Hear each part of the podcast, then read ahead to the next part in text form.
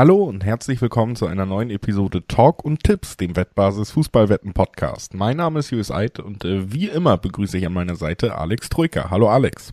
Guten Morgen, hello.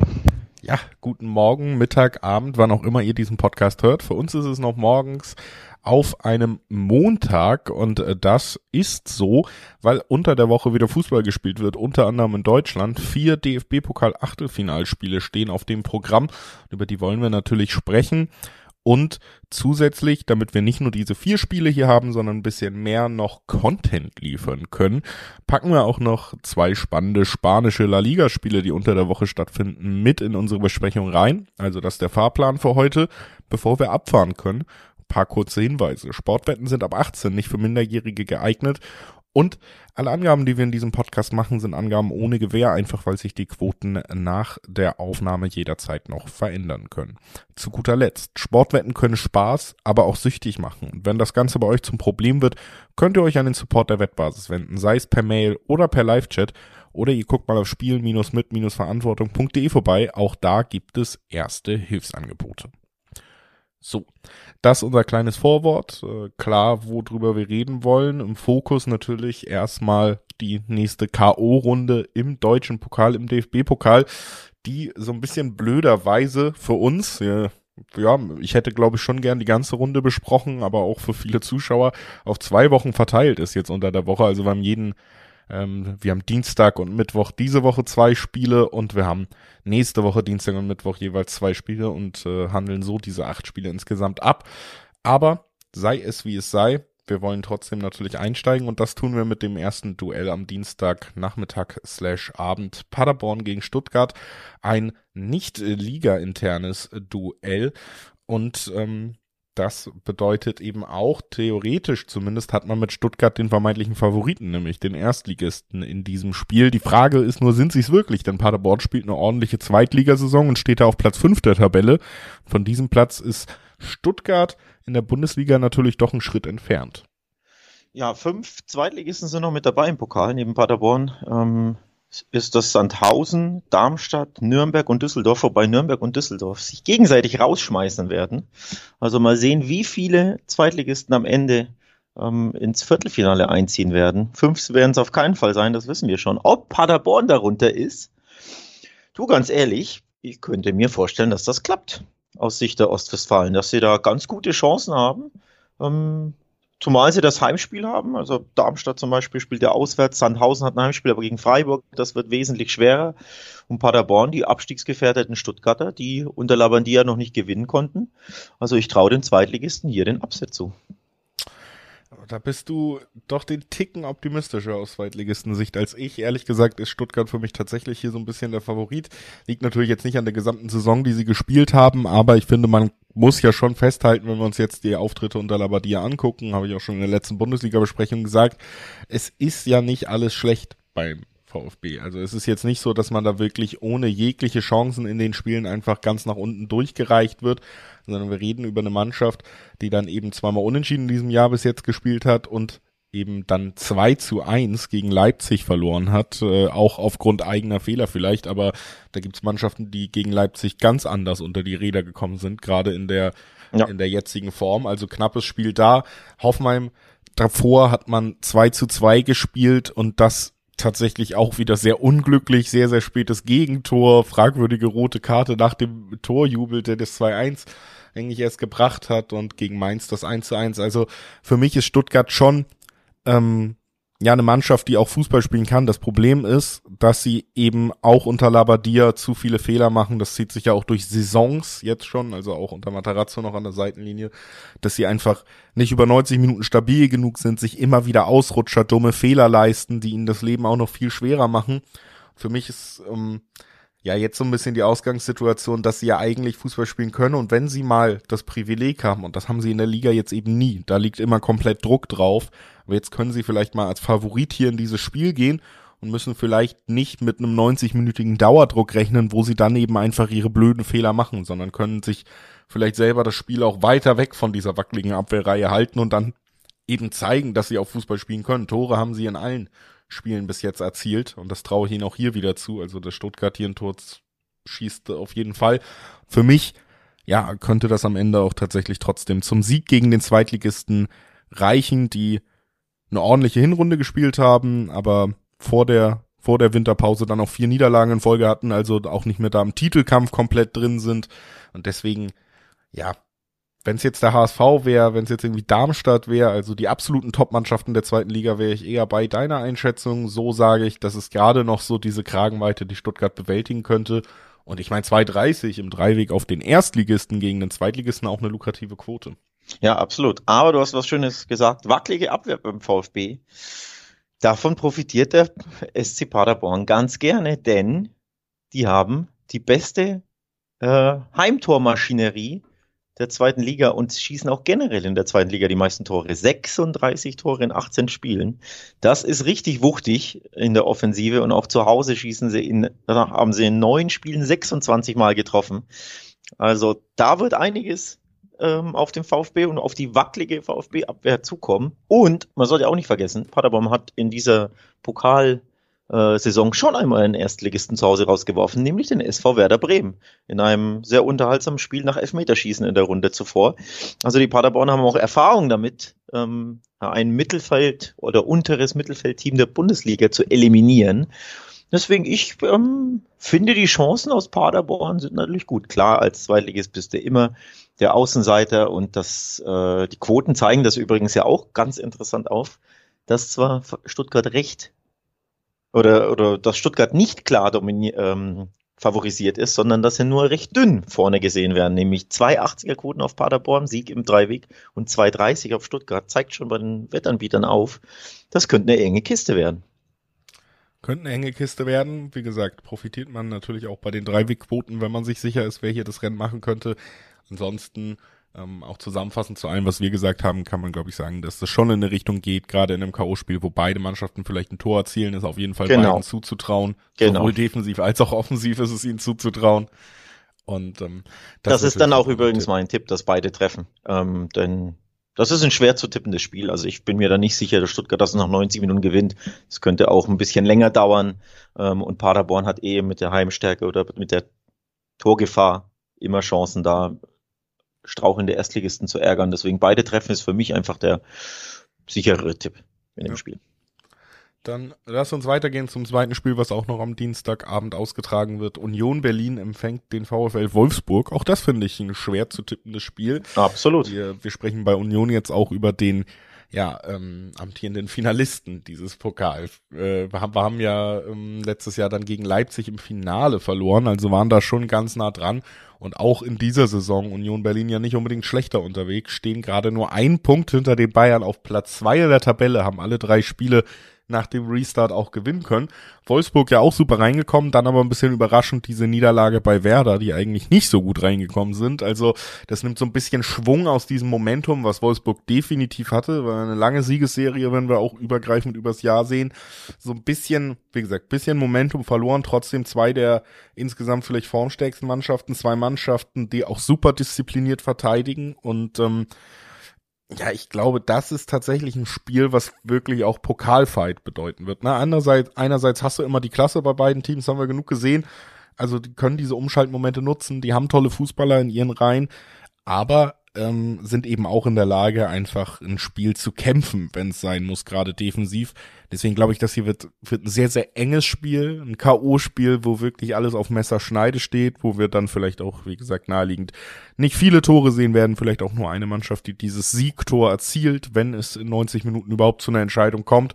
Aber ich glaube, das wird ein richtig schöner Abnutzungskampf. Ja, und äh, Union Berlin kann solche Spiele, ne? Kann Pokalfights, kann Abnutzungskämpfe, kann enge Spiele, kann Heimspiele vor allem gewinnen, die eben ja auf das Messerschneide sind. Also ich vom Bauchgefühl her, all das, was du da beschreibst, klingt nach Union Berlin weiterkommen, wie auch immer. 1-0 in der 113. Kann ja auch sein. Aber irgendwie klingt das nach Union wird sich hier durchsetzen am Ende ähm, in einem engen Spiel, weil so gewinnen sie nun mal reihenweise seit Jahren ihre Heimspiele in der Bundesliga.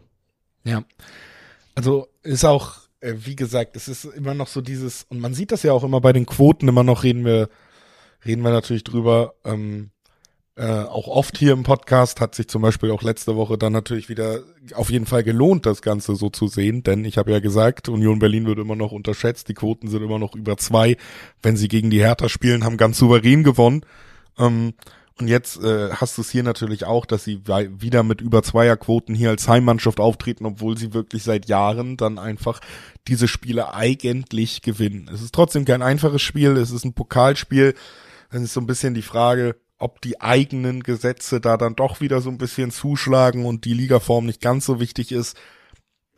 Aber ich bin schon bei dir. Wenn ich eine Mannschaft vorne sehen würde, dann wäre es ja auch die Heimmannschaft, auch weil es die Heimmannschaft ist. Das kommt auch noch dazu.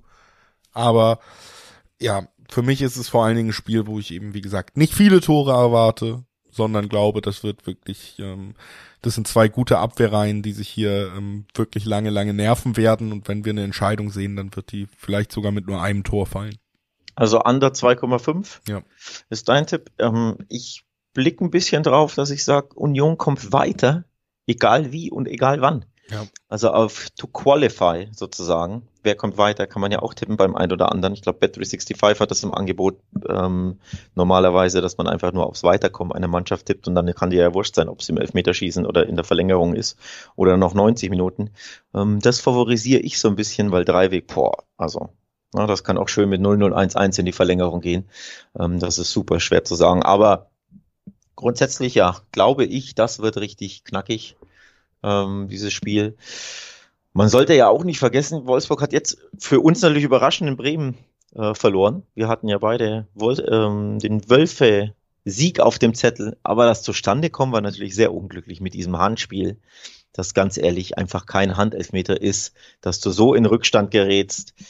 Das ist auch einfach, ja, Pech, da so eine Schiedsrichterentscheidung gegen dich zu bekommen. Das spielt halt einfach auch eine Rolle, ne? wenn es da nicht ähm, den 1-0 oder den Elfmeter für, für Bremen gibt, so dass die 1-0 in Führung gehen, kann ja Wolfsburg hinten raus das Spiel ganz anders gestalten.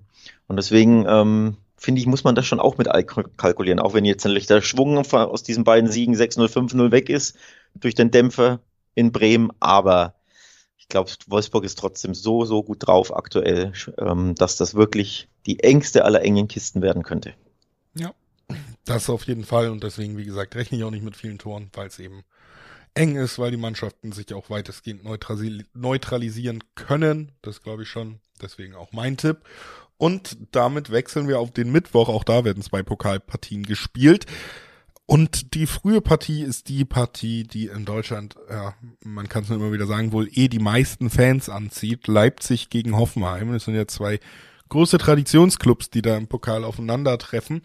Und für mich, ähm, auch wenn man es vielleicht in der Vergangenheit nicht immer so gesehen hätte, ist das eigentlich vielleicht die klarste Partie dieser Runde. Da gibt's für mich einen ganz, ganz klaren Favoriten und ich kann mir eigentlich nichts anderes vorstellen, als dass Leipzig als Heimmannschaft hier sogar 90 Minuten weiterkommt. Und Grund dafür ist natürlich die bescheidene Hoffenheimer Form aktuell oder seit Wochen, seit Monaten, die einfach nicht mehr in Schwung kommen also WM-Pause mit eingerechnet, ähm, läuft es da für Breitenreiter einfach nicht mehr, nicht mehr so prickelnd bei Hoffenheim. Jetzt wieder verloren am Wochenende gegen Gladbach, die ja zuvor beide Spiele verloren hatten, sorry, ähm, nach dem Restart. Und jetzt direkt dann in Hoffenheim gewinnen. Also es sieht nicht formmäßig nicht so rosig aus für die Hoffenheimer, die sind einfach nicht gut in Schwung und dann nicht nur gegen Leipzig spielen, die einfach grundsätzlich unter Rose ne, in toller, toller Form sind seit Monaten, sondern auch noch in Leipzig. Das ist schon eins der undankbarsten Lose in dieser äh, Achtelfinalrunde. Und deswegen bin ich da bei dir. Ich sehe auch wenig, ähm, was mir Hoffnung macht, dass irgendwie Hoffenheim hier die Leipziger ärgern kann. Leipzig, wie du gesagt hast, super gut, super formstark, formstärkste Mannschaft der Liga, jetzt auch dann nach den letzten Wochen, wo man diese Siegesserie weiter fortführen konnte. Und dann kommt eben dazu, dass Hoffenheim jetzt auch nicht an dem stabilsten Punkt ihrer Saison ist. Also wir reden hier nicht über ein super gut in Form geratenes Hoffenheim gerade, sondern wir reden über ein Hoffenheim, was eben auch all diese Hoffenheim-Krankheiten, die man ewig schon kennt, nämlich auch diese Aussetzer in der Defensive, diese Anfälligkeit gegen schnelle Konter. All das haben sie gerade halt auch. Und das kommt eben auch noch dazu, ne? Du hast nicht nur das beste Leipzig, was wir seit langem gesehen haben, sondern auch eines der schwächeren Hoffenheims, das wir seit langem gesehen haben, was die aktuelle Form angeht, was die Ergebnisse angeht. Und das, das fügt sich eben einfach zu einem Bild zusammen. Wie gesagt, dann auch noch in Leipzig. Ist jetzt vielleicht nicht der Verein, wo ähm, der Heimvorteil der größte der Liga ist, aber trotzdem äh, vielleicht für Hoffenheimer trotzdem beeindruckend, was da in Leipzig in der Ja, weiß ich nicht. Ähm, ich glaube, am Ende sind da irgendwie 14.000 Mann im Stadion. Ja, ist natürlich auch die soll. frühe Anstoßzeit in der Woche noch bei diesem Spiel. Also es wird sicherlich keine Zuschauerrekorde geben, aber was es geben wird, wie gesagt, da bin ich mir dann doch sehr sicher, ist einfach der nächste Haken in Marco Roses kleinem Büchlein, wo gerade alles sehr, sehr gut aussieht und ähm, ein klarer Sieg. Sehen auch die Quoten, so muss man ja sagen, ne? 1,50er Quoten ähm, bei Leipzig Hoffenheim. Da gab es sicherlich schon in der Vergangenheit Spiele, wo die Quoten ein bisschen ausgeglichener waren. Hier sind sie relativ niedrig auf die Leipziger, die für mich aber, wie gesagt, auch die ganz klaren Favoriten in diesem Aufeinandertreffen sind. Deswegen geht sich das schon irgendwie aus mit den Quoten so. Ich kann es nachvollziehen und ähm, gehe das auch mit. Ich gehe das auch mit. 1,50 kann man, finde ich, schön in einen Pokalkombischein packen. Oder man geht eine Stufe weiter und guckt mal, was das Handicap so bringt. Und traditionell weiß man ja, wenn es eine 1,50 im Dreiweg auf den Heimsieg gibt, dann gibt es in aller Regel beim Handicap die 2 vorne. Du weißt ja, die 2, die lächelt mich dann an. 2,30 ist, glaube ich, der Schnitt auf den Handicap-Sieg Leipzig, also auf ein 2 zu 0 zum Beispiel. Und da liebäugel ich mich mit, äh, um ehrlich zu sein. Habe ich aber, jetzt kommt das aber, auch gegen Stuttgart getan, wie du dich erinnerst. Da hatte ich auch damit geliebäugelt. Dann hat es nicht geklappt. Auch da wegen eines unglücklichen Handelfmeters, der aber berechtigt war, aber der aus dem Nichts kam. Was, was Guardiol da macht und sich da denkt, das weiß er selber nicht. Das hat meinen Tippschein kaputt gemacht, um ehrlich zu sein. Aber ich bin geneigt, es wieder drei Tage später ebenso gleich zu tun und wieder auf Handicap Leipzig zu setzen, weil sie haben die Firepower, sowas leid toll in Form. Olmo leider jetzt verletzt, nichtsdestotrotz ähm, vorne Optionen genug, um hier ein 2 zu 0 gegen aktuell sehr schwache Hoffenheimer rauszuschießen. Und deswegen, ich neige stark dazu, diese 2,30 anzuspielen. Ja, würde ich dir gar nicht unbedingt widersprechen wollen. Also ist für mich, wie gesagt, auch ein Spiel, wo es einen klaren Favoriten gibt und dann kann es natürlich auch 2-0 anstatt 1-0 ausgehen, wenn man so herangeht. Also würde mich auch nicht wahnsinnig überraschen. Und äh, damit lass uns zum letzten Spiel in diesem DFB-Pokal kommen, über das wir diese Woche sprechen können. Wie gesagt, die anderen vier K.O.-Spiele folgen dann ja nächste Woche. Das Spiel, was wir noch auf dem Zettel haben, Mittwochabend dann Mainz gegen Bayern. Und äh, ja, wenn wir mit dem Trend gehen, dann geht das Ganze erstmal nach 90 Minuten 1-1 aus, würde ich sagen. ja, absolut korrekt. Ähm, drei Spiele nach dem Restart für die Bayern, dreimal 1 zu 1.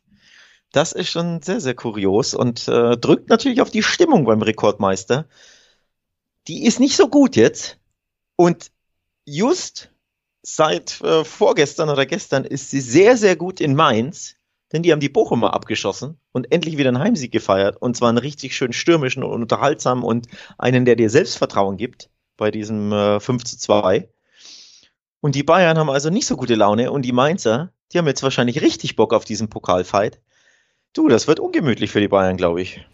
Ja, äh, kann ich mir tatsächlich auch vorstellen, dass es C wird wieder, ne? Weil du bist nicht in der besten Verfassung. Bayern hat jetzt auch einfach, zum Beispiel guck dir das Köln-Spiel an natürlich haben sie da auch super viel den Ball gehabt, aber es war ja nicht das Bayern, was man vielleicht kennt, was mit diesem Ballbesitz dann auch automatisch, egal wie sich der Gegner stellt, sich zwei, drei, vier Tore erzwingt, sondern am Ende brauchten sie in der 90. irgendwie einen Fernschuss, um doch noch überhaupt den Treffer zu erzielen. Und Mainz kann ja ähnlich verteidigen. Ne? Die werden, glaube ich, schon mit Svensson jemanden haben, der sie da top motiviert aufs Feld führt. Sie spielt zu Hause gegen Bayern und das ist nun mal auch ein Fakt. Auch die Spieler sehen die letzten Ergebnisse, ne? Und mit jedem 1 zu 1 und auch mit dem 1 zu 1 am Wochenende und vor allen Dingen mit dem Köln-Spiel, ich kann mir schon vorstellen, dass man das auch ja als Vorlage sieht, dann eben für, für die eigene Herangehensweise. Und das, das kriegen Spieler mit, das kriegen Trainer mit, das wird in den Ansprachen aufgefasst. Wird Mainz hier auf jeden Fall leidenschaftlich sein und eben alles reinwerfen, was die Verteidigung angeht. An guten Tagen ist Mainz eine Mannschaft, die richtig, richtig ätzend verteidigen kann für den Gegner. Und dann ist eben auch die Frage, ob Bayern jetzt mal in diesen Flow kommt, dass sie sich dann nicht die Zähne ausbeißen, sondern dann auch äh, aus dem Ballbesitz, den sie sicher haben werden, wirklich ja mehrere Tore machen können oder ob es eben zumindest irgendwie auf Messerschneide bleibt. Und äh, ich bin da sehr gespannt, weil eins zu eins in den letzten drei Spielen, das ist eben auch nicht nur Bayern hat dreimal unentschieden gespielt, sondern Sie haben eben auch immer nur ein Tor geschossen, auch das ja untypisch, ne? Also wenn es jetzt mal ein 3-3 gegen Leipzig gewesen wäre oder so zu Beginn, würde man vielleicht weniger über diese Def äh, Offensive reden, als ich es jetzt auch getan habe. Aber klar, ihnen fehlt der Top-Stürmer mit Lewandowski. Choupo-Moting hat eine tolle Hinrunde dann gespielt, aber dass das vielleicht auch alles ein bisschen mehr Form war und äh, er nicht völlig zufällig die letzten zehn Jahre seiner Karriere nicht entdeckt wurde, Da, da kann man sich ja auch vielleicht drauf einigen. Also ich bin da schon sehr gespannt, wie, wie Bayern da jetzt zurückkommt. Es ist natürlich auch weiterhin für so eine Mannschaft eine undankbare Position, ne? Weil es ist einfach ein Pflichtsieg. Es ist ein Pokalspiel. Eigentlich wird erwartet, sie gewinnen den Pokal. Es ist Mainz. Es wird erwartet, dass sie eigentlich jeden Gegner in Deutschland schlagen.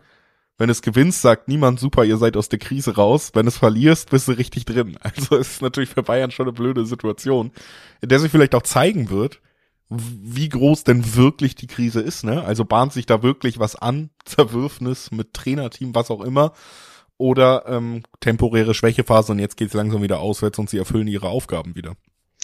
Tja, Pflichtsieg in Mainz würde man normalerweise meinen, aber zuletzt hat das nicht ganz so gut geklappt für die Bayern. Die letzten beiden Spiele in Mainz hat der FC Bayern München jeweils verloren in der Bundesliga.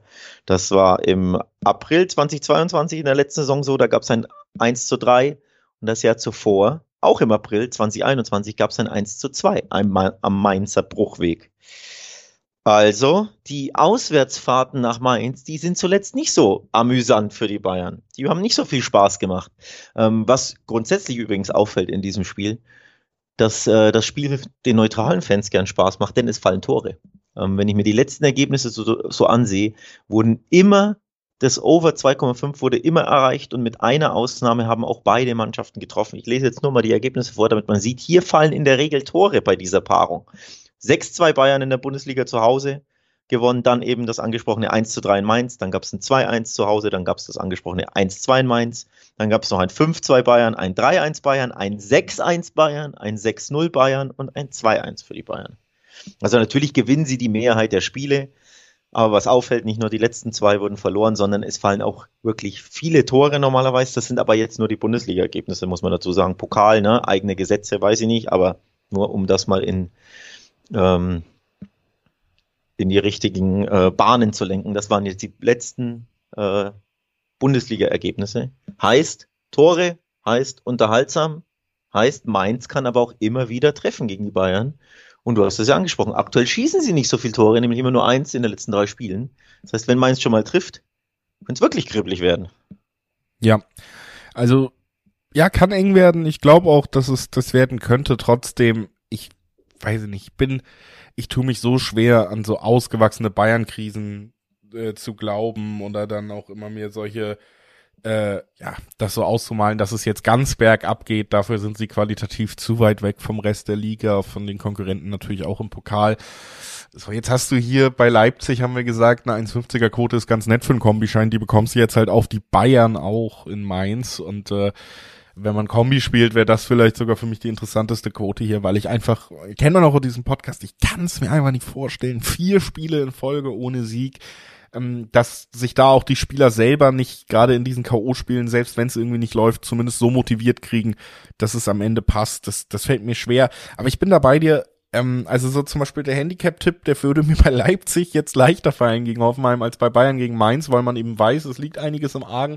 Mainz ja auch zwei gute Heimspiele jetzt hatte, ne? Also auch vor dem vor dem äh, Sieg gegen Bochum hat man ja auch zu Hause gegen Dortmund gespielt und auch eine super solide Leistung gezeigt. Ähm, also ich glaube, es wird knapp, aber ich glaube, am Ende gewinnen die Bayern. So, das ist einfach die Erfahrung aus den letzten 20 Jahren, wo es am Ende immer so kommt. Ich traue meins mehr zu, zumindest äh, die 90 Minuten zu überleben. Vielleicht ja mit just dem besagten 1 zu 1, also dem vierten in Folge. Ähm, und dann kann ja Bayern immer noch in der Verlängerung weiterkommen oder im Elfmeterschießen. Weiß nicht, äh, Jan Sommer ist ja ein ausgewiesener Elfmeterkiller ich glaube, mal äh, zwei in einem Spiel von Sergio Ramos gehalten, wenn ich mich richtig entsinne. Und auch bei WMs und EMs hält er immer mal wieder den einen oder anderen. Also das könnte ich persönlich mir vorstellen, dass die Bayern-Krise ein bisschen anhält, nämlich über die 90 Minuten hinweg. Dann gewinnen sie eben, ja, weil sie mehr die, die breitere Bank natürlich haben, mehr Klasse haben, ähm, oder eben den besseren Torwart im Elfmeterschießen haben. Also ich glaube, das könnte hier ein bisschen äh, länger dauern, diese Partie. Denn nochmal, die Mainzer zu Hause am Bruchweg, ähm, die können wirklich Musik machen. Die können, wenn die alles raushauen, wird's immer unbequem für jeden Gegner. Klar, die Abwehr ist zum Beispiel nicht so sattelfest. Deswegen kann ich mir vorstellen, dass den Bayern hier mindestens ein Türchen gelingt. Auf jeden Fall. Also das obligatorische Tor schießen sie ja eh immer, aber ähm, das könnte unterhaltsam werden unterm Strich. Also beide treffen wir jetzt zum Beispiel meinen Tipp, den ich hier so safe abgeben möchte, weil ich habe es ja gesagt zuletzt, ne, die Mainzer treffen immer jetzt fünf gegen Bochum geschossen. Onisivo ein tolles Spiel gezeigt, der wird äh, Selbstvertrauen getankt haben. Also Mainz trifft zu Hause traditionell gerne gegen die Bayern. Die Bayern schießen immer mindestens ein Tor, egal wie schwach oder ideenlos sie sind. Also beide treffen schon mal und dann kann ich mir wirklich vorstellen, dass ein bisschen länger geht, das Spiel. Also auf meine Eingangsfrage, ob das Spiel wieder 1-1 ausgeht, ist äh, deine Antwort mindestens. Ich würde es mir auch wünschen für den neutralen Fan, wie gesagt. Und es soll ja ein bisschen, die Bayern sollen ja auch leiden, selbst wenn sie weiterkommen. Also, dass sie ausscheiden, das wäre natürlich trotzdem eine Überraschung. Du sagst es ja dann, vier Spiele in Folge nicht gewinnen und quasi dann wirklich auch nicht mal, also auch ausscheiden, ne? Nicht gewinnen. Ich, ich rechne immer für uns in 90 Minuten. Aber dass sie dann wirklich auch ausscheiden, das ist einfach sehr, sehr schwer vorstellbar. Grundsätzlich gesprochen. Aber das ist vielleicht reiben sie sich auf, bevor es am Wochenende gegen Wolfsburg geht. Sie sind nur noch drei Punkte von Dortmund in der Liga zum Beispiel weg. Wenn es da dann wieder einen Punktverlust gibt, dann profitiert äh, zumindest der Meisterschaftskampf in ganz äh, für alle deutschen Zuschauer davon auch. Also wir sind gespannt, was sich da ergibt. Und das waren die ersten vier Spiele unserer DFB-Pokalbesprechung. Die anderen gibt's dann nächste Woche logischerweise. Wollen wir jetzt nicht so weit vorgreifen. Damit ihr jetzt aber hier nicht nach 26 Minuten rausgeschmissen werdet, machen wir gleich den Sprung nochmal äh, Richtung La Liga und gucken da auf die beiden Top-Vereine, die dann auch in Deutschland sicherlich am meisten Beachtung finden, nämlich sowohl auf Barca als auch auf Real Madrid, die durchaus attraktive Paarungen spielen. Bevor wir das machen, aber auch nochmal darauf hingewiesen neben La Liga, neben DFB-Pokal, neben Bundesliga, neben Fußball generell gibt es natürlich noch super viel andere Sachen, die wir in diesem Podcast nicht unbedingt besprechen, auf die man aber tippen kann und für die Wettbasis auch ein, äh, ja, einen Überblick liefert und tolle Tipps abgibt, wie man vielleicht noch ein bisschen besser wetten kann. Schaut einfach mal auf wettbasis.com vorbei. Unter anderem, ich habe es jetzt auch in den letzten Folgen schon gesagt, aber ist natürlich auch etwas, was unsere Podcast-Aufnahmen mittlerweile prägt, denn die Spiele sind sehr spät in der NFL und wir, wir gucken sie ja trotzdem mit Passion. Also wir sind sehr müde im Moment. Das liegt daran, dass die NFL Playoffs laufen, dass der Super Bowl immer näher rückt. Wer da auf dem Laufenden sein will, der kann zum Beispiel auch auf wettbasis.com gucken. Also es ist auch kein Fußballprodukt, sondern es ist wirklich ein Sportprodukt. Es ist die Wettbasis, die Basis, die Anlaufstelle.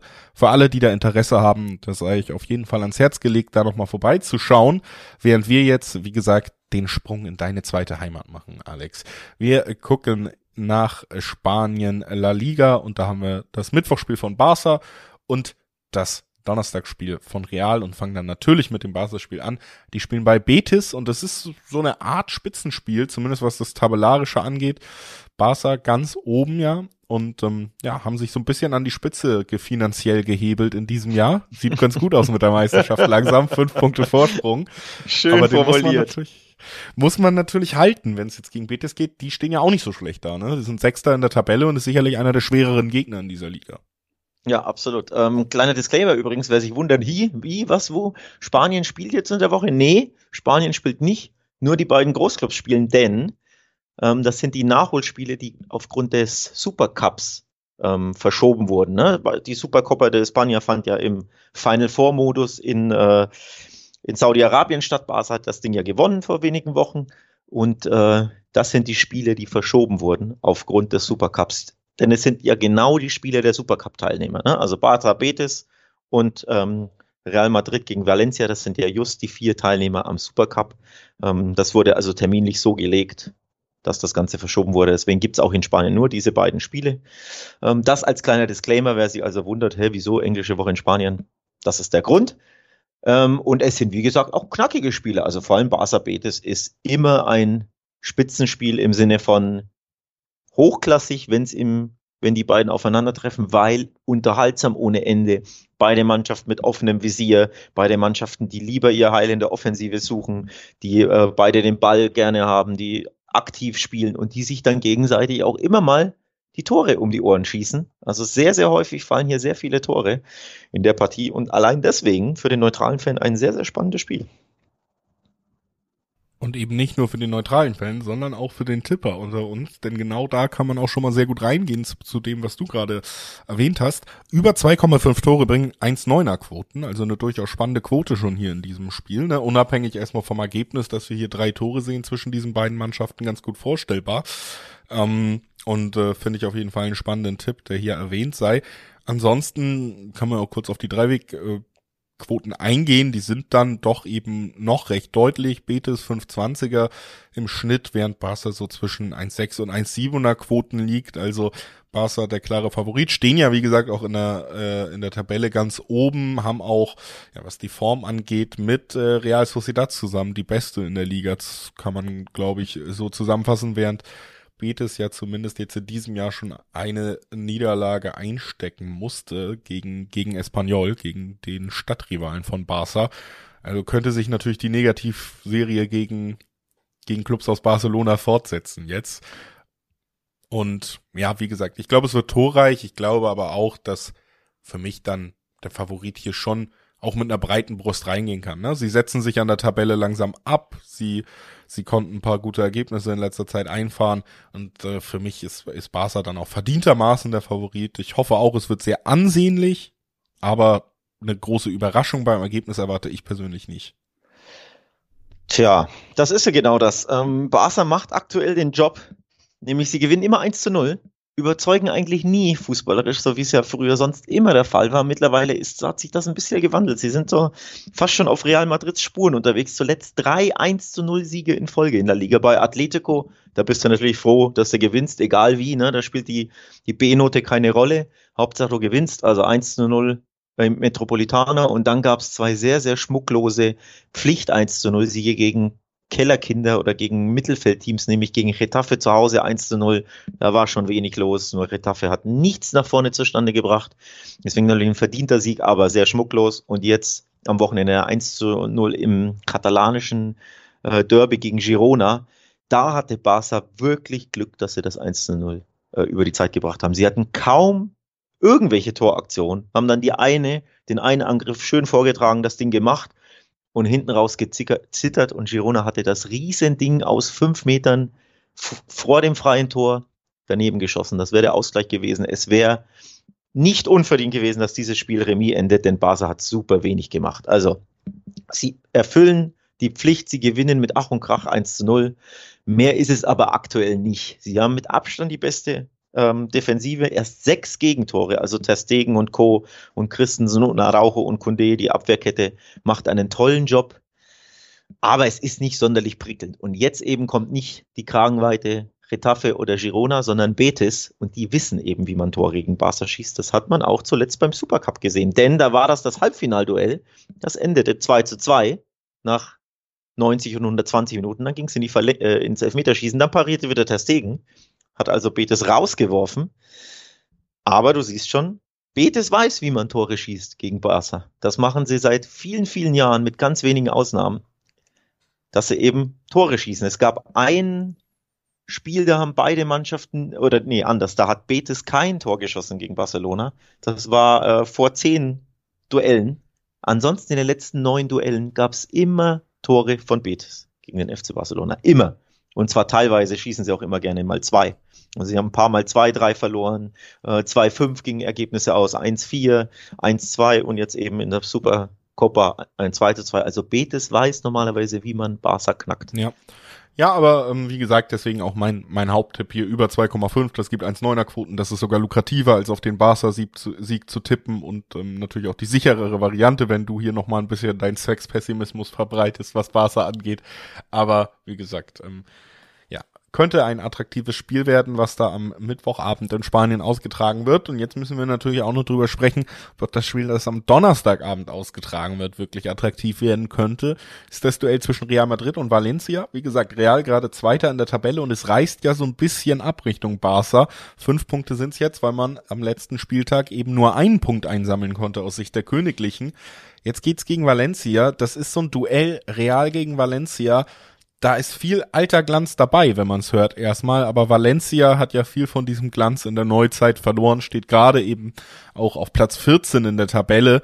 Und deswegen ja, schon die große Frage, ob die jetzt wirklich in dieser Saison in der Lage sind, real richtig weh zu tun und wirklich auch Punkte abzunehmen oder ob die Königlichen dann doch ja auch eben einfach wissen, noch weitere Punktverluste in dieser Phase der Saison ganz nach oben abreißen lassen. Das wäre jetzt gerade richtig bitter für den Verlauf der Ligasaison.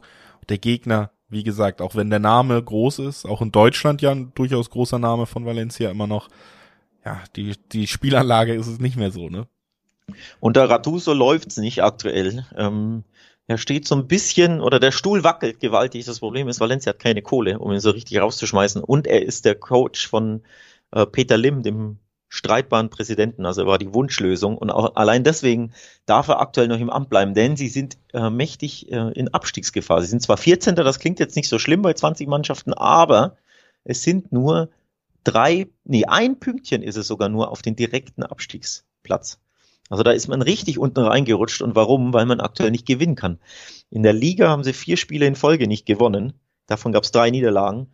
Und auf alle Pflicht, äh, auf alle Wettbewerbe gerechnet sind sogar seit sechs Spielen ohne Sieg, denn sie sind auch im Pokal ausgeschieden gegen Athletic Bilbao und sie haben die Supercopa, das Halbfinale, just gegen Real Madrid verloren. Also sechs Pflichtspiele ohne Sieg für Valencia aktuell, fünf davon verloren. Die Form ist also richtig, richtig schlecht. Und jetzt ins Bernabeu auch ein bisschen undankbar, wobei man kann natürlich auch sagen, naja, okay, du hast jetzt nichts zu verlieren, du kannst dich schön hinten reinstellen, kannst mauern, kannst kontern lass mal Real Madrid machen und dann kannst du vielleicht überraschen. Also es gibt dankbare Spiele, aber auch undankbare. Ich weiß nicht. Aber auf jeden Fall die Form ist richtig schlecht von Valencia. Deswegen fällt es mir schwer, den Fledermäusen hier was zuzutrauen. Die Form ist schlecht, wie auch gesagt, es ist jetzt auch noch ein Auswärtsspiel ähm, im Bernabeu. Das ist jetzt auch nicht unbedingt das Stadion, was den Ruf hat, dass da äh, viele Punkte mitgenommen werden, wenn man da hinfährt, generell schon in der Fußballgeschichte. Und dazu kommt dann eben auch noch, wie gesagt, ich sehe ja schon durchaus die Motivation bei Real, ne? Wenn du da den Anspruch hast, noch irgendwie in der Tabelle dran zu bleiben, dann sind das jetzt die die, ist das einfach im Moment die Phase der Saison, wo sich ganz schnell entscheiden kann, weil auch viele Spiele aufeinander folgen, weil die Tabelle gerade noch eng ist, aber dann eben auch, wie gesagt, stell dir vor, Real wird hier einmal ausgekontert, verliert 0-1, Barca hat den Spieltag vor, äh, den Tag vorher gewonnen, dann haben wir acht Punkte im Januar, das ist schon fast ein Abstand, wo du sagst, Mensch, da hat sich die Meisterschaft langsam entschieden, ne? Also, ähm, für mich ist da auch Druck auf Real und das muss man ja einfach einem Ancelotti lassen und seinem Real, auch wie er es jetzt geformt hat, unter Druck bestehen sie dann meistens doch. Ne? Also es ist jetzt keine Mannschaft, die da wirklich zusammenbricht oder sich auf Dauer viele, viele Aussetzer leistet. Für mich ist das hier eben in Kombination dadurch, dass es ein Heimspiel ist, dass Real das letzte Spiel nicht gewonnen hat, deswegen ein bisschen mehr Druck hat, dass Valencia so, eine, äh, Valencia so eine schlechte, schlechte Form dann auch hat, ein Spiel, wo ich mir tatsächlich sogar den Handicap-Tipp auf den Hausherrn angeguckt habe. Da ja. gibt's zwei 20er-Quoten, 2-0 zu Hause, Valencia wieder mal zahnlos, real eiskalt, vielleicht auch nicht spektakulär, zweimal vorne im Angriff eiskalt und dann hast es und, und die Quoten sind dann natürlich auch ansehnlich. Also das ist tatsächlich der Tipp, auf den ich hier am ehesten gehen würde. Hatte ich mir auch ausgesucht, tatsächlich das Handicap, weil spannende Quote, weil, wie gesagt, Valencia richtig schwach in Form. Also da geht echt sehr wenig und weil ich glaube, dass Real Madrid ähm, bisschen Wut im Bauch hat, denn sie haben ja nur 0 zu 0 gespielt am Wochenende gegen Real Sociedad. Das ist aber eine richtig starke Fußballmannschaft, ähm, die zwar viele Verletzte aktuell haben, aber die einen klaren Plan haben, die gerne äh, den Ball haben und die einfach auch vor Selbstvertrauen strotzen. Also das war ein 0-0, ist natürlich immer bitter für Barca angesichts des Bayern, äh, für, für Real angesichts des Barca ständig gewinnt, wenn du da mal Punkte liegen lässt, aber ähm, man hat sich nicht viel vorzuwerfen. Das hätte man auch gewinnen können. Nichtsdestotrotz, so bitter das 0-0 ist, ich glaube, die Wut, die Real Madrid jetzt vielleicht ein bisschen im Bauch hat, die kriegt eben das, äh, ja, bemitleidenswerte Valencia womöglich unter der Woche ab. Und hast es angesprochen. Sie müssen ja wieder nachziehen. Barca kann wieder vorlegen am Mittwoch. Real Madrid weiß am Donnerstag also entweder, oh, wir haben eine Chance, den Abstand zu verkleinern, oder hoppla, Barca ist aktuell acht Punkte weg. Wir müssen unbedingt gewinnen, um im Meisterschaftsrennen zu bleiben. Und allein das äh, spricht für mich eine klare Sprache, dass Real Madrid hier Vollgas geben wird und dass Valencia ja mit zwei Toren Unterschied verliert. Denn sie können einfach nicht so gut verteidigen wie Real Sociedad. Ähm, deswegen Handicap-Sieg Real Madrid bin ich da voll bei dir. Sehr schön. Dann sind wir uns tatsächlich mal einig quasi zum Abschluss unseres Gesprächs hier heute, denn das war das letzte Spiel, was wir auf der Uhr hatten. Wie gesagt, äh, wir hören uns dann logischerweise Donnerstag erstmal wieder, weil wir ganz normal über den Bundesligaspieltag reden werden, wie wir es hier immer tun in diesem Podcast. Aber wir hören uns dann auch nächste Woche Montag wieder, denn dann stehen die anderen vier ähm, Pokalspiele an, unter anderem dann auch mit dem designierten deutschen Meister Borussia Dortmund dabei im, äh, in der Pokalrunde. Und ich freue mich kannst drauf. Kannst du nicht sagen, ohne ernst äh, zu bleiben, ne? Wieso ist eine überragende Mannschaft souverän gegen Leverkusen gewonnen? Ich freue mich richtig auf unsere Bundesliga-Folge auch. Da können Ja. wir da nämlich ausführlicher drüber reden. Das merke ich schon, ja. Ähm, und die ich ist höre am ich hör Donnerstag. das Strahlen in der, in der Stimme. Also schaltet gerne ein am Donnerstag, wenn ihr einen richtig gut gelaunten Julius Eid erleben wollt. Und bis dahin sagen wir viel Spaß mit dem DFB-Pokal, viel Spaß mit La Liga. Bis Donnerstag. Ciao.